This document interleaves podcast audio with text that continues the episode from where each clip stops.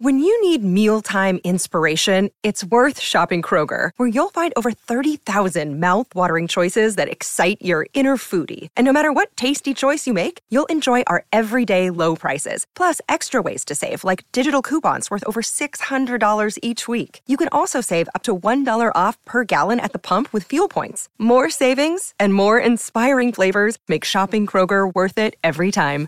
Kroger, fresh for everyone. Fuel restrictions apply.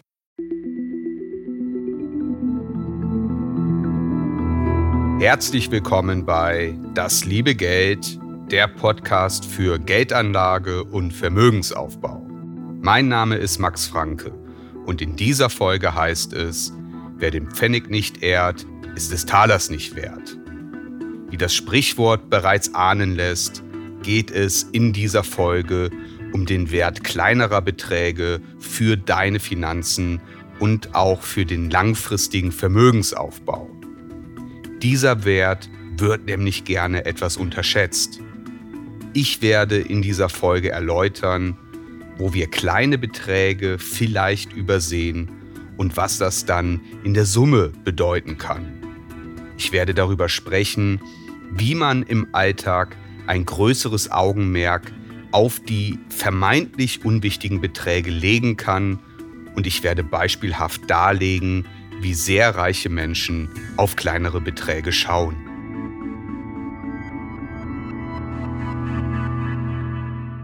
Ich gestehe, ich mag Sprichwörter und ich mag Redewendungen. Die mögen manchmal etwas altbacken klingen, aber oft steckt eine gar nicht so dumme, tiefere Botschaft in ihnen drin, die sich über Jahrzehnte oder Jahrhunderte mal mehr, mal weniger bewahrheitet hat. Und mit dem Sprichwort, wer dem Pfennig nicht ehrt, ist des Talers nicht wert, möchte ich mich mal etwas tiefer befassen. Die Bedeutung des Sprichwortes ist einfach zu verstehen. Wenn du den Wert eines Pfennigs nicht zu schätzen weißt, dann wirst du auch nicht in den Genuss des viel wertvolleren Talers kommen. Also wenn du Wohlstand erreichen möchtest, dann zählen auch die kleinen Beträge. Die Summe vieler kleiner Beträge, die bildet ein Vermögen. Die Amerikaner haben die Redewendung A penny saved is a penny earned. Also zu Deutsch, ein gesparter Pfennig ist ein verdienter Pfennig. Das ist eine ähnliche Aussage. Man sollte sein Geld zusammenhalten und sparen. Geld, das man bereits hat, ist genauso nützlich, wie es zu verdienen. Oft sind es die kleinen Dinge, die ganz kleinen Ausgaben im Alltag, die man nicht unbedingt auf dem Schirm hat, die sich aber insgesamt ganz schön läppern können.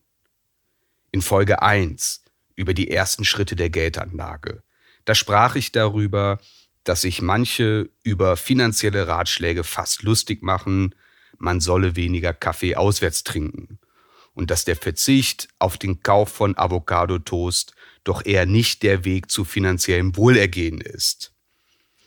Ich persönlich finde die Kritik falsch und ehrlich gesagt auch etwas anmaßend. Wenn ich durch sparsames Verhalten jeden Tag drei Euro weniger ausgebe, dann sind das 90 Euro im Monat beziehungsweise 1000 Euro 80 im Jahr. Das ist für viele Menschen schon viel Geld. Und wenn ich es durch mein sparsames Verhalten vielleicht schaffe, statt 100 dann 190 Euro zu sparen, dann habe ich meine Sparrate nicht nur fast verdoppelt.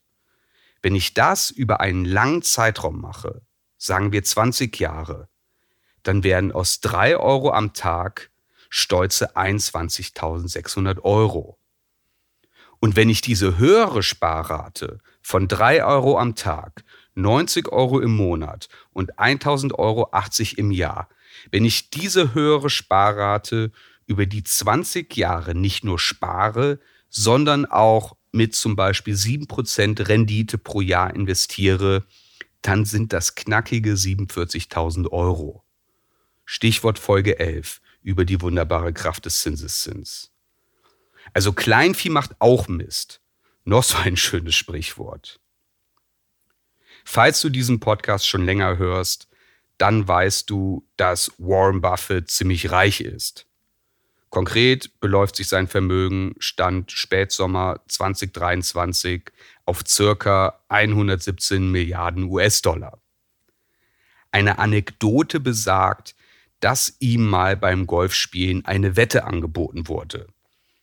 Wenn er es schafft, mit nur einem Schlag einzulochen, dann erhält er 20.000 Dollar. Ansonsten muss er 20 Dollar zahlen. Er lehnte ab. Seine Freunde waren verwundert und sie fragten ihn, warum er das nicht eingehe. 20 Dollar Wetteinsatz könnte er sich doch locker leisten. Seine Begründung, die Wahrscheinlichkeit, mit nur einem Schlag einzulochen, sei zu gering. Und das sei ihm der Spaß nicht wert.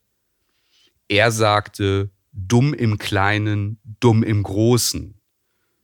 Damit meinte er, wenn man bei kleinen Summen dumme Entscheidungen trifft, also wenn man nachlässig und nicht diszipliniert ist, dann macht man das ebenso bei großen Summen. Ich glaube, dass wir uns bei Geldfragen zu beispielsweise Anlagen oder Ausgaben oft vor allem um die ganz großen Themen kümmern. Und das ist auch gar nicht falsch. Natürlich solltest du dich darum bemühen, die Gehaltserhöhung zu bekommen. Und es ist ebenso ratsam, bei größeren Anschaffungen die Preise genau zu vergleichen oder für beispielsweise ein Bauprojekt mehrere Angebote einzuholen. Man sollte aber die kleinen Dinge nicht vernachlässigen. Wechsel des Mobilfunkvertrags oder Energieanbieters, Kündigung von überflüssigen Versicherungen oder Abos, Klamotten im Schlussverkauf, Reisen in der Nebensaison oder mit Frühbucherrabatt. Das sind alles Dinge, die du machen kannst und die bares Geld wert sind. Wenn du am Flughafen oder am Bahnhof bist, dann kannst du dir das teure Brötchen und Getränk kaufen. Oder du machst es für dich zur Angewohnheit, dir etwas mitzubringen. Vielleicht verzichtest du auch auf die ein oder andere Ausgabe, einfach weil dir der Konsum bei genauerer Betrachtung das Geld eigentlich gar nicht wert ist und du hast erfahren, dass die Befriedigung von, durch schnellen Konsum für dich nur von kurzer Dauer ist. Warren Buffett hat eine etwas eigenwillige Ernährung und er ist dafür bekannt, jeden Morgen sein Frühstück bei McDonald's zu holen. Und je nachdem, wie er sich an dem Tag fühlt, gibt er 2,61 Dollar, 2,95 Dollar oder 3,17 Dollar aus und nicht einen Cent mehr. Er hat dazu in einer Dokumentation mal sinngemäß gesagt, 3,17 Dollar, das ist ein Sandwich mit Speck, Ei und Käse. Aber wenn der Markt an dem Morgen nicht so gut steht, dann verzichte ich und gönne mir nur das Sandwich für 2,61 Dollar. Ja, das ist schon etwas lustig und zeugt von einer gewissen Schrulligkeit, aber er hat ein klares Mindset, das er voll durchzieht. Und trotz seines unfassbar großen Vermögens konsumiert er nicht blind und er ist genügsam. Das zeigt sich auch daran, dass er noch in dem Haus wohnt, das er im Jahr 1958 für seiner Zeit 31.500 US-Dollar gekauft hat. Nun könnte man die Frage stellen, ob er einfach ein knauseriger, reicher alter Mann ist, der sich nichts im Leben gönnt. Ich persönlich glaube eher, dass er für sich sehr klar die Frage beantwortet hat, was ihm im Leben wichtig ist, was ihn glücklich macht und entsprechend ist für ihn klar, für was er sein Geld ausgibt oder eben nicht.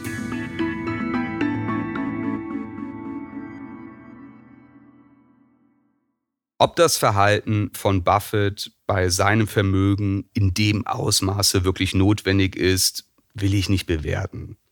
Er ist mit seinem Verhalten aber nicht alleine. Ein weiteres prominentes Beispiel ist der 2018 verstorbene IKEA-Gründer Ingvar Kamprad.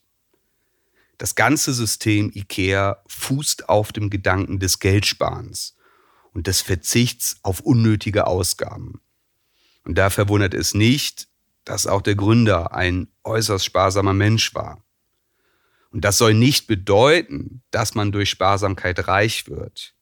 Aber wer weiß, vielleicht hat das Verhalten von Buffett und Kamprad auch dazu beigetragen, dass sie so vermögend geworden sind.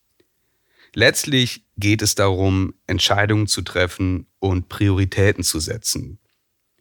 Buffett fällt seine Entscheidungen danach, sein Vermögen zu maximieren.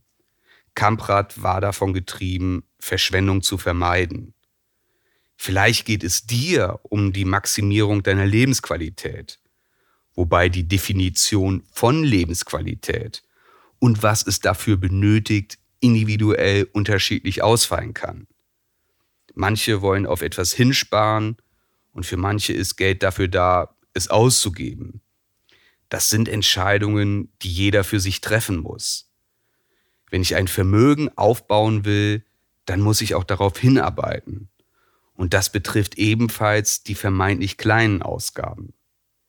In Folge 1 über die ersten Schritte der Geldanlage, da habe ich den Spruch zitiert, You don't become Roger Federer by not playing tennis. Also du wirst nicht Roger Federer, wenn du nicht Tennis spielst. Wenn du dich nicht mit deinen Finanzen beschäftigst, wenn du bei deinen Geldentscheidungen nicht diszipliniert bist, dann ist das auch eine Entscheidung, die du triffst. Und wenn du mehr sparen möchtest, dann kann es helfen, deine Ausgaben gezielt zu durchforsten und dein Konsumverhalten zu hinterfragen. Welche kostenlosen Aktivitäten gibt es in deiner Umgebung? Willst du eine Anschaffung wirklich tätigen? Oder lohnt es sich vielleicht, dem Impuls zu widerstehen und mit dem Kauf noch etwas zu warten? Stichwort Instant Gratification aus Folge 6. Und wenn du auf die kleinen Ausgaben des Alltags nicht verzichten möchtest, aber deine Ausgaben trotzdem kontrollieren möchtest, dann könntest du diesen Ausgaben in dem in Folge 1 beschriebenen Haushaltsplan ein eigenes Budget zuweisen. Dieses Budget für Spontankäufe könntest du dir wie das gute alte Taschengeld wöchentlich in Bar auszahlen. Und das alles können kleine Bausteine sein, die aber in Summe ihre Wirkung entfalten, um deine Ausgaben besser zu kontrollieren, um aus Pfennigen einen Taler zu machen und die eigene Sparrate zu erhöhen.